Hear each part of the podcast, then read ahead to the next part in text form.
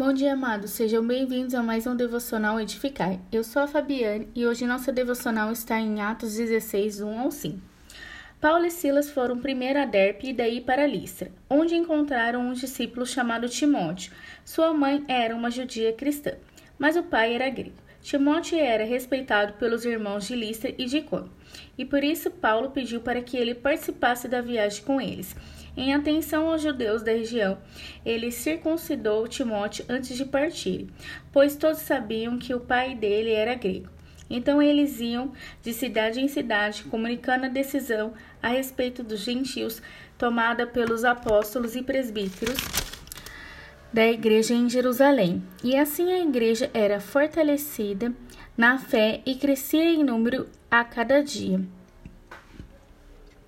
Logo no início do capítulo, relata que Paulo e Silas foram inicialmente a Derpe e depois para Listra, onde encontraram um discípulo chamado Timóteo. A mãe dele era judia cristã, mas seu pai era grego.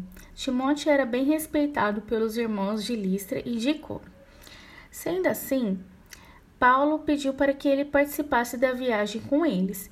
Em respeito aos judeus da região, ele circuncidou Timóteo antes de ir, já que todos sabiam que, que o pai dele era grego. Eles iam de cidade em cidade, comunicando as decisões e determinações do Concílio de Jerusalém.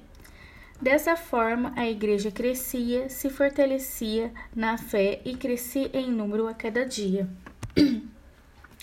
Vemos aqui que Timóteo era um jovem respeitado, um verdadeiro menino na fé, que no final tornou-se o braço direito de Paulo.